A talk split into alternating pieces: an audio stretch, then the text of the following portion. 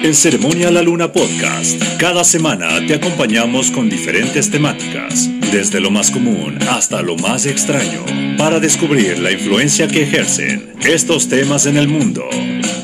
Bienvenido a Ceremonia La Luna Podcast.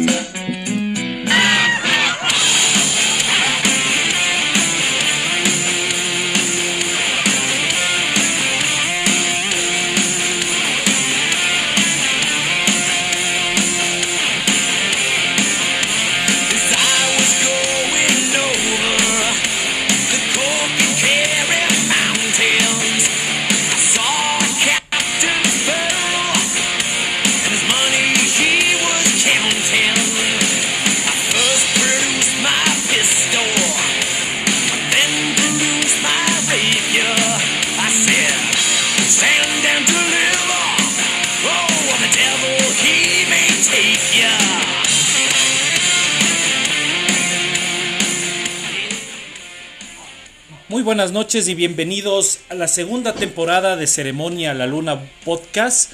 Esta noche estamos eh, como niños buenos haciendo nuestra segunda temporada. Tenemos también como invitado a un a Mario Alejandro. Él es dueño y propietario de Pies Dance Lemont. Buenas noches, Mario Alejandro. ¿Cómo estás? Bienvenido a Ceremonia La Luna hola, Podcast. Hola Gonzalo. Hola Gonzalo, muy buenas noches. Ah, bastante cómodo contigo y por tu programa, muy agradecido por tu invitación. Muchísimas gracias. Qué chévere, qué chévere, mi hermano. Eh, coméntanos antes de entrar al tema más profundo, ¿quién es Mario Alejandro? ¿Podrías explicarnos un poquito más dónde, dónde vives? ¿Eres casado? ¿Alguna cosa chévere que los audientes no... Sí, mira, ah, vivo acá en Guayaquil, ah, soy divorciado, padre de una niña muy, muy linda, que ahora está incursionando en la política escolar. Qué bueno. Severísimo. Y tranquilo, loco, este, yo era empleado público y cuando empecé con este negocio me empezó a demandar más tiempo y decidí independizarme del todo y afortunadamente he tenido una buena acogida y ahora me dedico solo a esto. Tengo pequeños proyectos agrícolas a los que le dedico algo de tiempo, pero ahora mismo 100% país. Ya. Niño, cuéntanos, cuéntanos un poquito más del emprendimiento tuyo. ¿Qué es Spice Dance Lemon para que la gente escuche un poquito más? Eh, sé que creo lo estoy pronunciando mal, pero ahí tú me corriges.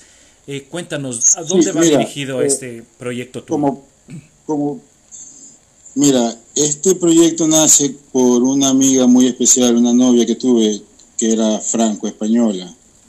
De allí ella sugirió el nombre, ¿no? Paz en el mundo en francés. Eso es una aportación de ella. Eso y, un montón de cosas más en cuanto al proyecto. Ella ahora mismo está en Francia, ya no, no tenemos mucho contacto, pero por ella empecé esto. Y el, el propósito básicamente es introducir a personas, personas que tienen esa constante búsqueda de tranquilidad, de respuesta, de, armonía desde el punto de vista ceremonial.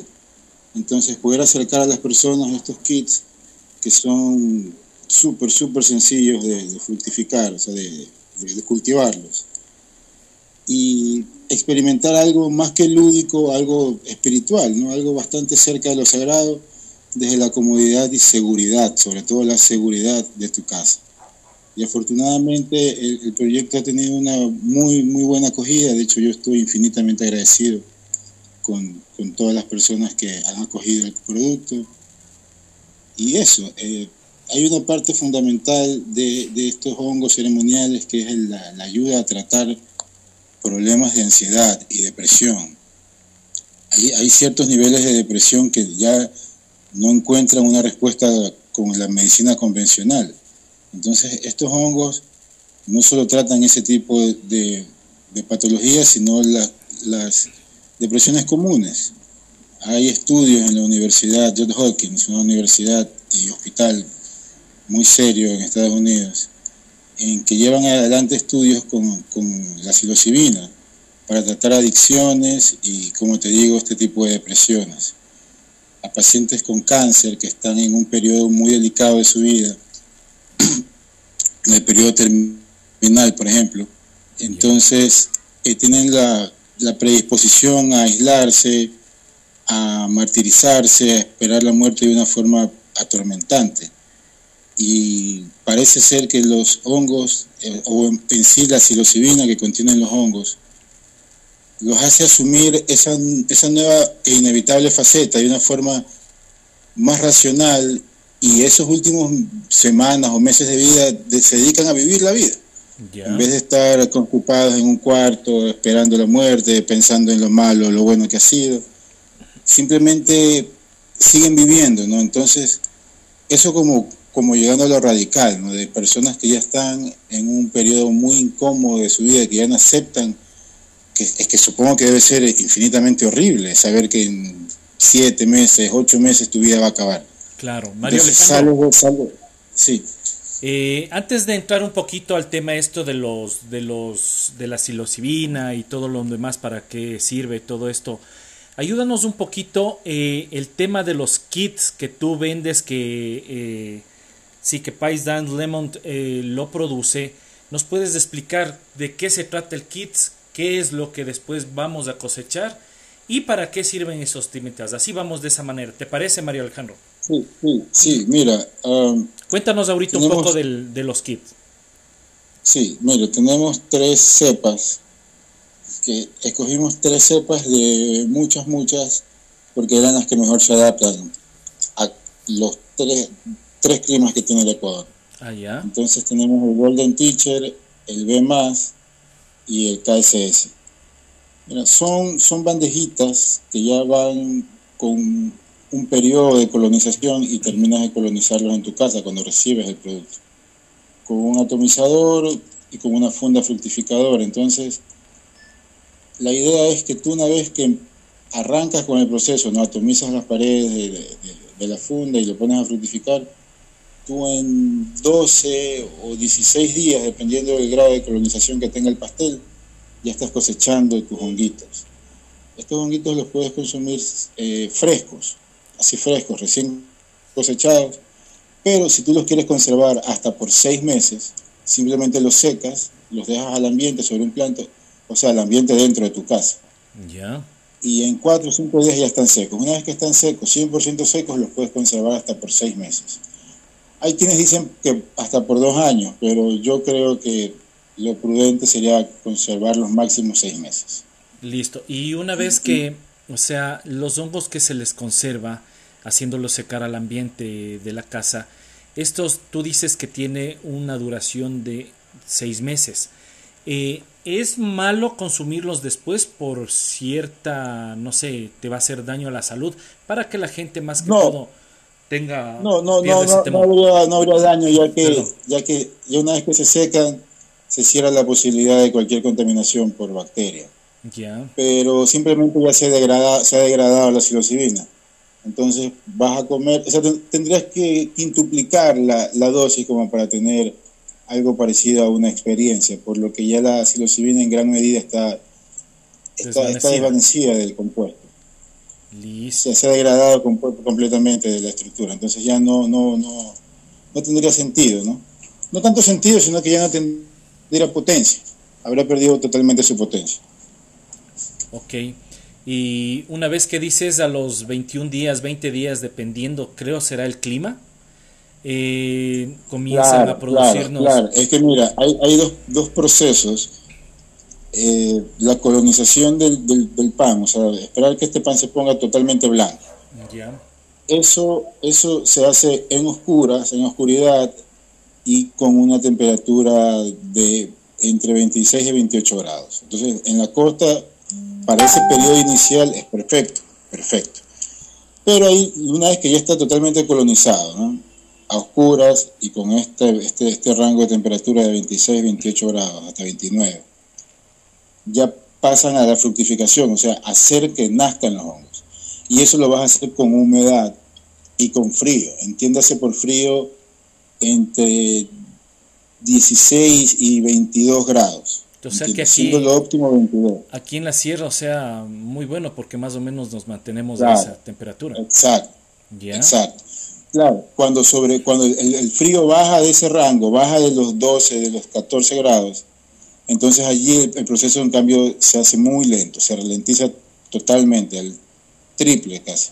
Entonces, si con un rango de temperatura adecuado cosecharías en 9, 10 días, 12 días, si el frío baja de 14 grados, estarías cosechando en 20, 25 días. Pero en todo caso igual vas a cosechar, ¿no? Y en esos casos, cuando el frío es exagerado, te puedes ayudar con un, foco, una pequeña lamparita.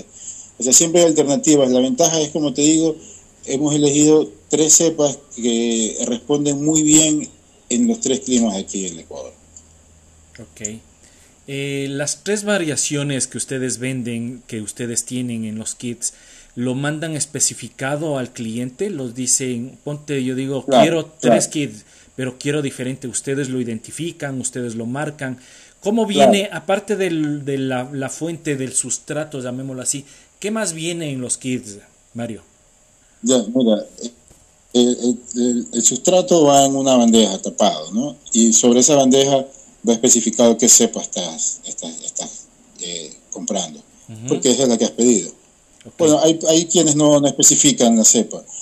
Y sobre las cepas, básicamente la diferencia es el origen, de dónde vienen, porque ligeramente su estructura varía en, el caso del KSS, que físicamente es ligeramente distinto. Tiene una característica ligeramente distinta, pero en cuanto a su efecto, son exactamente iguales. Varía básicamente su origen. Mira, el kit está compuesto del sustrato, la bandeja con el sustrato inoculado y colonizado parcialmente, un atomizador, una funda fructificadora y los clips, que es todo lo que necesitas aparte de 100 o 200 ml de agua mineral. Listo. Una vez que tengas el agua mineral, tienes todo lo que necesitas para cultivar tus kits, ya que el sustrato ya viene tratado, ya ha sido tratado de entre 10 y 12 días antes. Entonces, tú básicamente como esos muñequitos que los pones en agua y crecen. Solo atomizas agua en las paredes de la funda y esperas. No, no hay mayor ciencia, no hay nada que hacer más que la paciencia. Absolutamente nada más que hacer que esperar. Ya, ¿cada qué tiempo hay que atomizarlos dentro de la funda? ¿Cada qué tiempo es prudente? una vez al día, una vez al día, entonces a la vez que atomizas, abres la funda y hace una renovación del oxígeno. Igual van con unos parches para que haya intercambio gaseoso. Pero cuando ya empiezan a crecer los primeros primordios, las primeras cabecitas, los primeros puntitos que empiezas a ver en el kit, ahí tienes que disminuir un poco la atomización a pasando un día. Entonces, pasando un día, pero en cambio tienes que abrir entre una y dos veces, porque empiezan a consumir mucho más oxígeno. Entonces, abres de una o dos veces la funda, 30, 40 segundos y la vuelves a cerrar. Y atomizas pasando un día, porque allí más bien baja un poco su necesidad de humedad, pero en cambio aumenta su necesidad de oxígeno. Ok. Mario Alejandro, eh, ¿por qué les llamamos hongos ceremoniales? Mira, eh, hablar del origen, de la data de las tradiciones con, que, llevan incluidos los hongos, para mí sería mm, incurrir en imprecisiones, porque los mayas ya lo, usaban, los hindúes ya lo usaban, en cuevas rupestres en España se ha encontrado evidencia de que se usaba, entonces no sabría desde qué momento se empezó a usar, pero lo que sí es un hecho fidedigno es que todas las, tribus, especialmente las más próximas a, las, a, las, a, las, a la ceremonia, a la espiritualidad, porque hay, hay sociedades que son más adeptas a eso y otras menos adeptas a eso.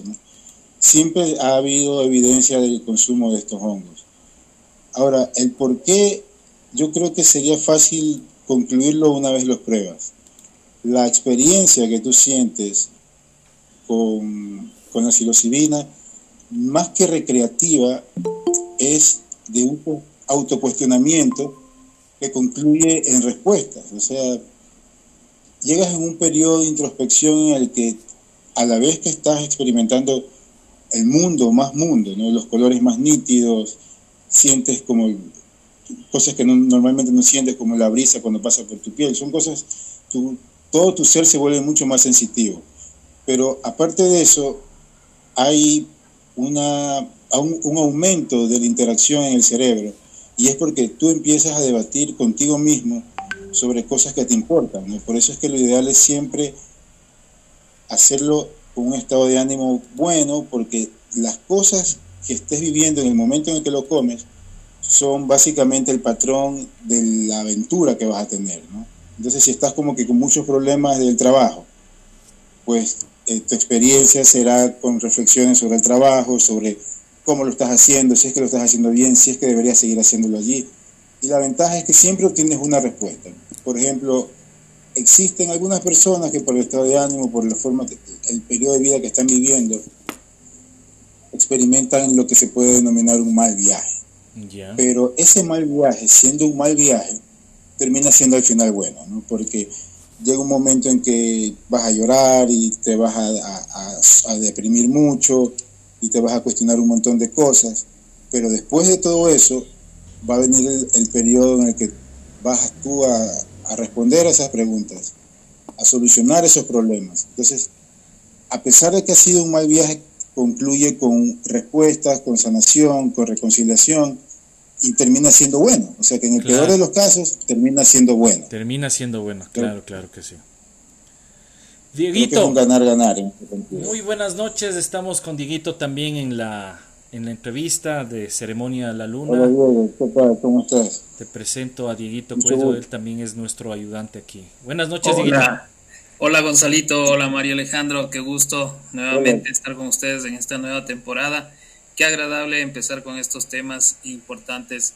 Eh, vamos, continuemos Gonzalito para saber más, para conocer más, para que nuestros oyentes empiecen a conocer de este tema tan importante. Eh, te comento, Dieguito, ya estábamos un poquito avanzaditos del tema. Eh, ahora, eh, Mario Alejandro, coméntanos un poquito, ¿estos hongos se dan a nivel sudamericano o hay también en Europa? Y las, y las, las, lo que tú nos vendes son las tres variedades de las muchas que hay, ¿no es cierto? Sí, mira, eh, se supone que hay cerca de 2.500 variedades. Entonces, eh, se dan en casi todas las partes de, todos los continentes en ciertos sectores. Ah, por ejemplo, aquí en Sudamérica, en Ecuador, en Colombia, muy poco en Chile, muy, muy poco en Chile, en la selva peruana y en la selva brasileña. En, el norte de América, por ejemplo, el, incluyendo a México, ¿no? El B y el Golden Teacher son californianos. Uno, el, B, el B es un poco más del sur y el Golden Teacher es mucho más del norte, pero igual terminan siendo de, lo que es, históricamente ha sido California, antes de, de las divisiones y todo eso. Y el KSS, en cambio, el KSS, date cuenta que es en cambio una variedad tailandesa. Entonces, porque en todas partes del mundo, por ejemplo en África, hay variedades que se supone son bastante potentes. En, Europa, aquí en América, siempre lo vamos a encontrar en forma salvaje en las heces del, ganado, de la vaca especialmente. Pero en, Europa del Norte aparecen las heces de los renos, por ejemplo. Y, si te das cuenta, los climas como de Europa del Norte, ¿no? de de Normandía, de por allá, son climas extremadamente agresivos y aún así se adaptan y, prevalecen. Se adaptan y prevalecen casi siempre, por eso es que los puedes encontrar en los cinco continentes.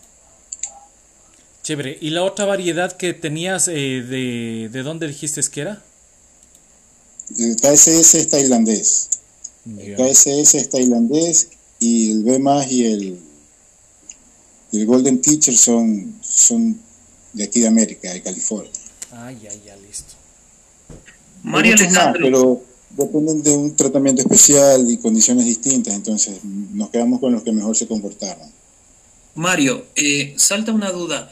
Eh, ¿Quiénes fueron los pioneros en, en, usar eh, los hongos? sería imposible llegar a esa conclusión. los primeros en, en cuanto a tratarlo como, como una sustancia química, eh, Hoffman, ¿no? En los 60, pero así en forma endémica no sabría decirte, porque como te digo, hay vestigios, evidencia de que han sido consumidos por muchas, muchas eh, civilizaciones a lo largo de mucho tiempo. De hecho, en algún periodo, porque todo varía del periodo en el que se usa, ¿no? Los mayas realizaban ritos de ritos homicidas, para ser sinceros, ¿no? Y, y, a la víctima, antes del holocausto se le, se le daba este, esta psilocibina. Y en ceremonias chamánicas en el norte de América son, son muy comunes. De hecho, eh, hay ciertos países, ciertos estados en el norte de América que ya lo tienen legalizado, ¿no? Justamente ahí, ahí me surgía una pregunta. ¿Qué país actualmente le da un espacio mayor y le da, digamos, un espacio preferencial, que estén legalizados, que estén, eh, no digamos bajo la lupa, sino más bien que, hayan sido eh, valorizados de alguna manera. Mira, en España se, está estudiando la posibilidad de, legalizar el hongo como tal. En, algunos estados de, Estados Unidos ya es legal, en Nevada, en Colorado, creo que en California, pero como países legalizados el hongo como tal no. Entonces, aclarando esto, eh, te digo que nosotros como Pikes nos aprovechamos de un pequeño vacío, ya que nosotros no vendemos hongos. Y siempre hacemos esa aclaración hasta en el perfil de que no vendemos hongos. Entonces vendemos un sustrato, de ese sustrato después de un proceso y de muchos días tú vas a obtener recién tus hongos. Pero nosotros como Pikes no vendemos hongos porque eso sería incurrir eh, eh, en una ilegalidad. O sea, Mario Alejandro, sea, Ecuador no está todavía permitido la venta de hongos, o sea, no es legal prácticamente. hongos en sí, vender no. Pero sí un sustrato donde podamos nosotros, qué sé yo, bajo responsabilidad, bajo eh, un poco. nuestro código civil, nuestro código civil dice que la ley es una expresión de la voluntad soberana que manifestada en la forma prescrita por la Constitución manda, prohíbe o permite. Entonces, dado que sí está prohibido el hongo, pero que no está prohibido el sustrato, entiéndase, entiéndase que es legal. El sustrato. Exacto, Por eso, insisto, insisto, no, no, nosotros, y lo aclaramos hasta en nuestro perfil, no vendemos bajo ninguna circunstancia a ninguna persona le vendemos cosechas, o sea, hongos, ¿entiendes? Sí, porque va a haber un poco de confusión, después pueden estarte llamando, deme una libra, deme dos, como el mercado nomás, pero hermano, tranquilos, nosotros solamente vendemos los kits de autocultivo que ahorita estamos especificando. sí, nuestros clientes son, son, son, son, son muy comprensibles en ese sentido. Claro. Y la gran mayoría de personas bastante maduras y eso es como una garantía para nosotros también. Claro, claro. Yo he visto que más o menos está oscilando entre 28, 30 años eh, lo que está esto en auge, ¿no? Por eso es lo que hemos otra vez indagado un poquito más en, este, en estos temas, pero es para que la gente también eh, sepa un poquito más. Dieguito. Sí, y apuntando a lo que dice Mario, ¿cómo ves el mercado ecuatoriano? ¿Ves que le falta conocimiento tal vez? ¿Ves que ya la gente se está interesando por el producto? Yo creo que la gente tiene mucho, mucho, mucho conocimiento, muchísimo conocimiento. Exacto. De hecho, es muy común para mí encontrarme con, con clientes o con seguidores que aportan muchas cosas nuevas y interesantes. Te digo, yo podría decir que en el Ecuador hay bastante conocimiento del tema, bastante, bastante conocimiento del tema. De esto y de otras cosas. Sí, verás, Mario. Perdón que te corte, perdón que te corte, o sea, y Dieguito, sí he visto yo también que Ecuador es uno de los países que más conocimiento tiene. Les quería comentar esto, hay personas, o sea, no por escandalizar y decirme muero vecina vea, sino que hay personas que sí, o sea, lo hacen vamos, te invito a salir una mañana, te invito a la montaña, a las cascadas, eh, comemos hongos ceremoniales, ellos te invitan, te dan, y esa es la travesía, y tienen un costo y todo lo demás, que me parece chévere para la gente adulta que quiere hacer este tipo de cosas. Ojo, que esto no es una droga alucinógena, sino más bien es un eh, medicamento o un, algo de ingerir donde nos va a relajar, nos va a, mantener en paz. ¿Verdad, María Alejandro? Claro, no, nunca en ningún caso hay una alteración cognitiva, en, las dosis en las que lo recomendamos. Exacto. Eh, es una experiencia más que de todo muy cognitiva, de mucha sensibilidad. Es de verdad que lo ideal es hacerlo con personas muy cercanas, muy queridas, porque vas a ponerte bastante dulce, por decirlo de alguna forma. Entonces vas a, vas a compartir cosas muy, muy profundas de tu ser y lo ideal es hacerlo con personas que te entiendan y que le den acogida a esos sentimientos. Porque te pones, te pones, creo yo, sin sonar exagerado, que te pones en la mejor forma de ti mismo, o sea, la mejor, el mejor lado de ti, lo mejor que puedas, puedas llegar a ser como persona, aparece en esas cuatro o cinco horas. Y eso te quedan reflexiones para siete, ocho meses. O sea, porque no es que no es que, no es una aventura de cuatro horas, de seis horas, sino que es una aventura que empieza en las primeras cuatro o cinco horas, pero concluye después de muchas semanas. Y durante todas esas semanas estás en un constante proceso de reflexión, de preguntas y respuestas, porque el asunto es que nosotros siempre tenemos nuestras respuestas. El asunto es que nunca, no siempre tenemos la interés para formularnos las preguntas, porque tenemos un poco de miedo a las respuestas. Pero una vez que las respuestas están allí, de eso toca hacer lo que se hace con las respuestas y seguir adelante. Entonces, esa es una de las cosas que yo entiendo que es una de las cosas más importantes que tiene esta medicina. ¿no?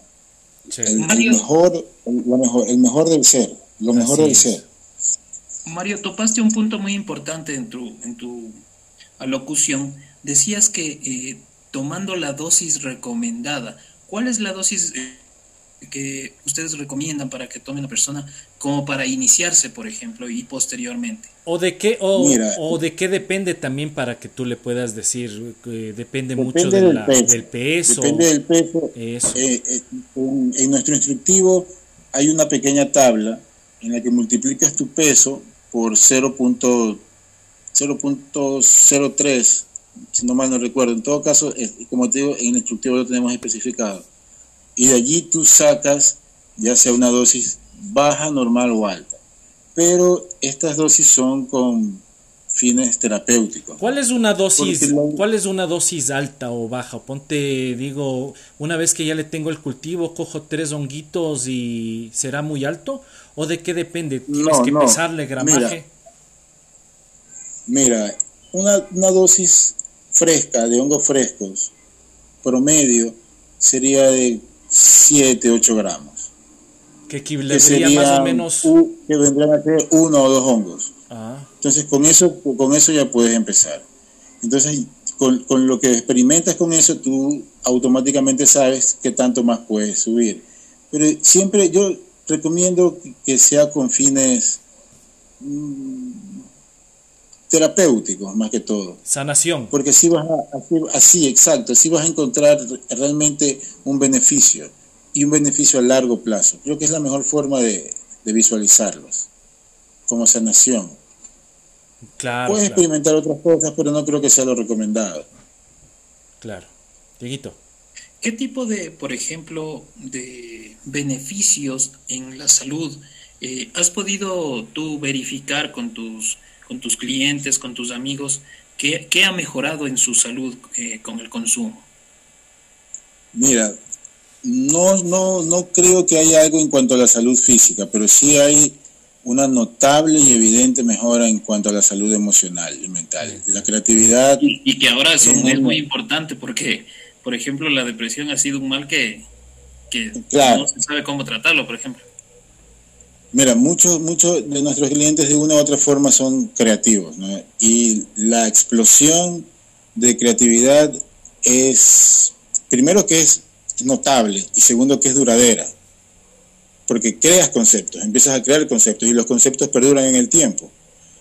Y como le decía al principio a Gonzalo, hay estudios que evidencian que el consumo de psilocibina quintuplica la interacción en, el cerebro. Entonces, por ponerlo de alguna forma gráfica, las luces que se prenden en tu cerebro se prenden cinco veces más en, en estados de psilocibina. Entonces estás pensando más, estás creando más, estás preguntando más y respondiendo más.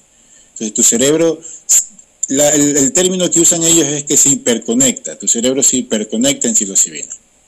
Entonces eso como, como el beneficio, ¿no? Y, y, esta hiperconexión, como te digo, no termina después de las seis horas, termina después de semanas.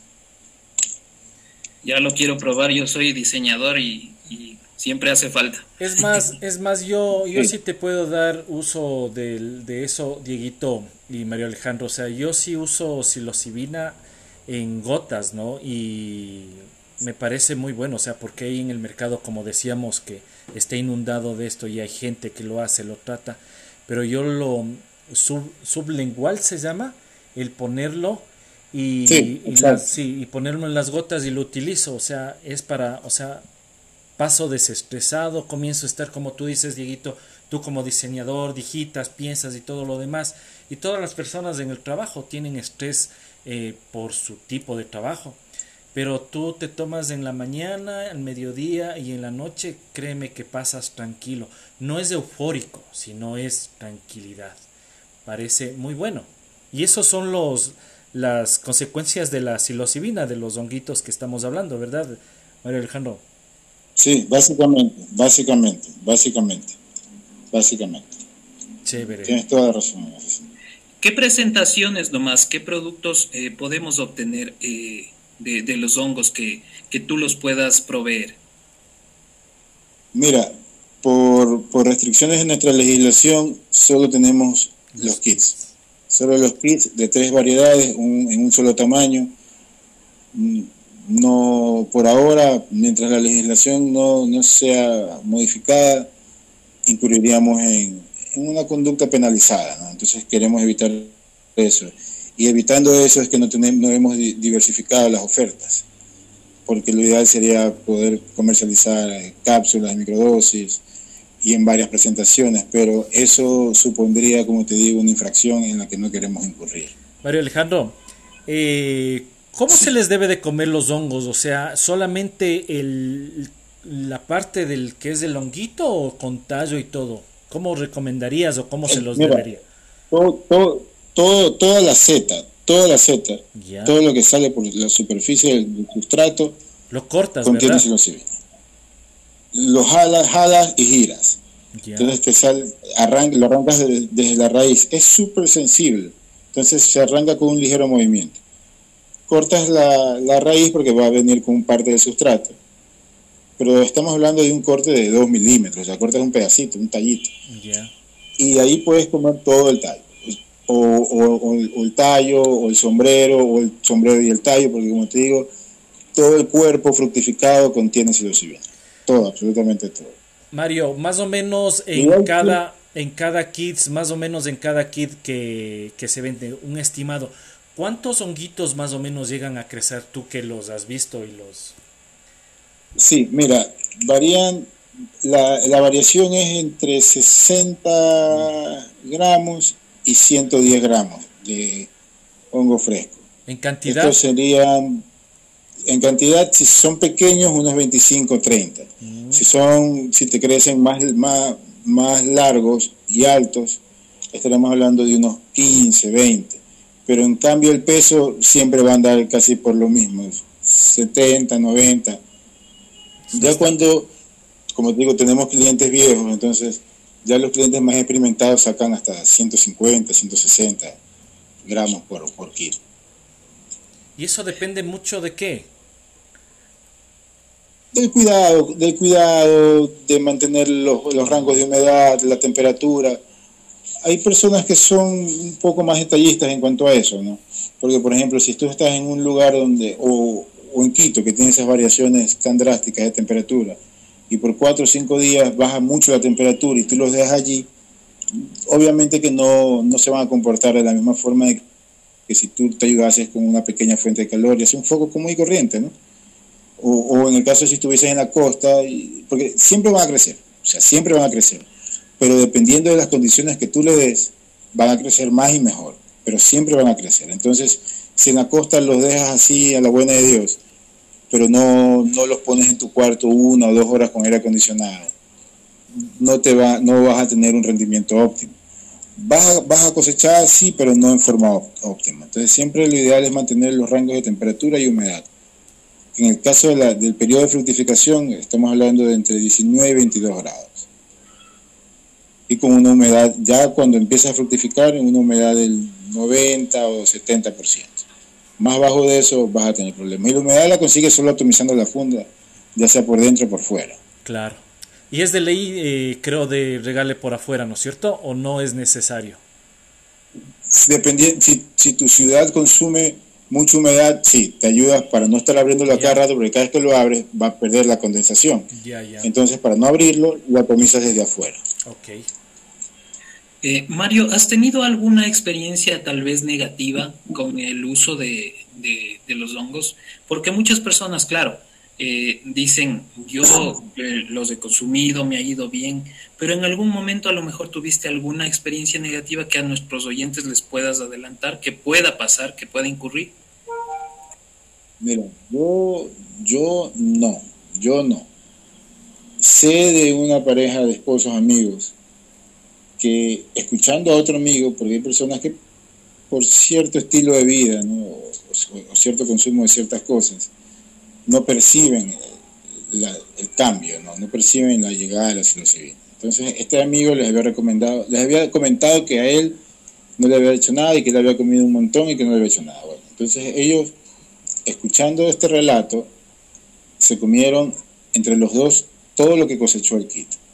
Entonces, todo lo que cosechó el kit se lo comieron. Entonces, claro, tuvieron un tuvieron malestares gástricos, estuvieron un periodo como de una o dos horas en el que no podían o sentían que no podían moverse.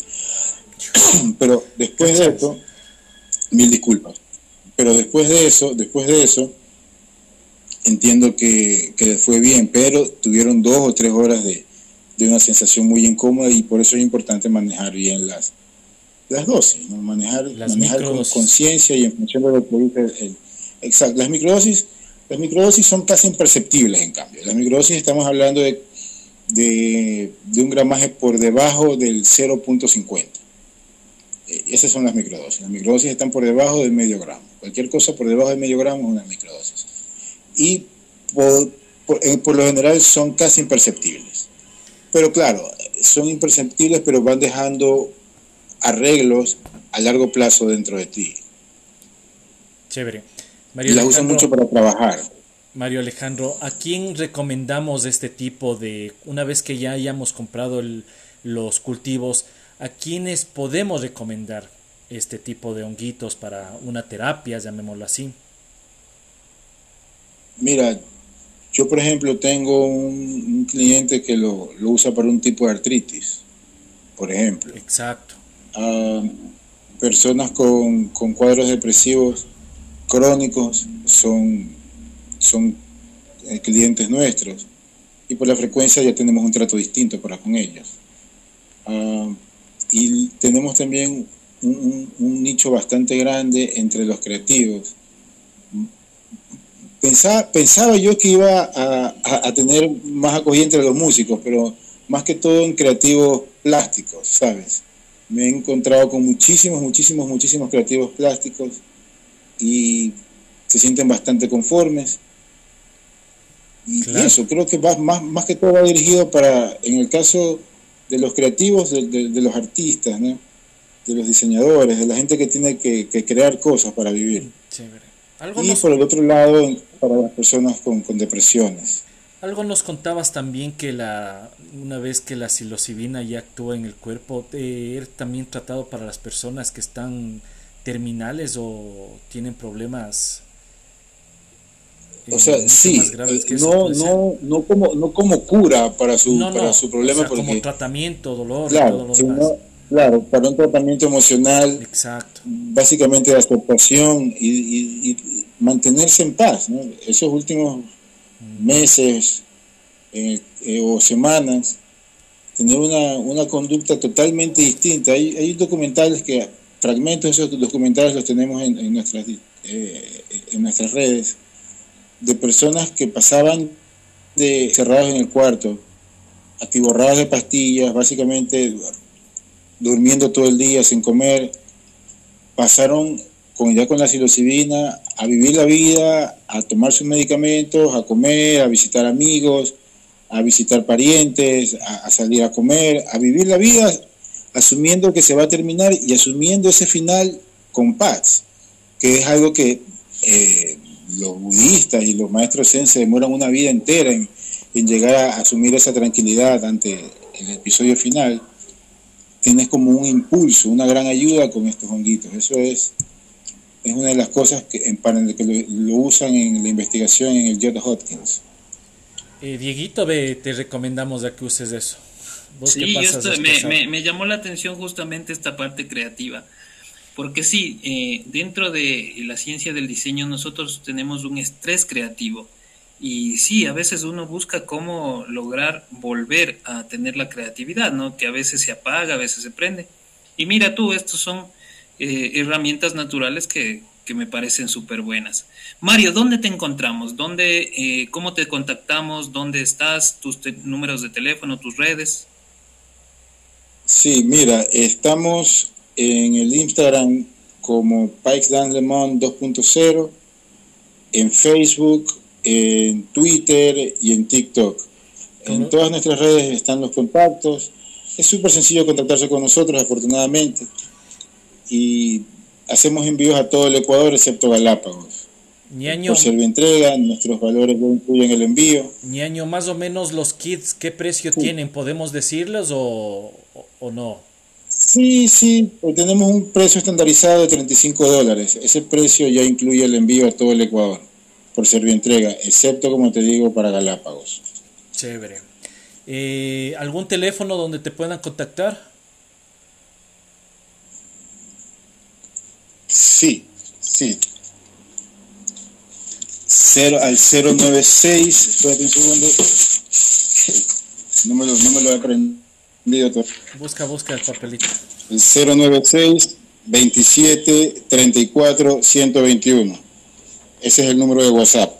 Listo, ñeño querido. ¿Algunas últimas palabritas para el público de Ceremonia la Luna en esta segunda temporada? Eh, que no, no, se, no se desenganchen. Ustedes tienen una, estaba revisando y tienen una programación bastante, bastante interesante.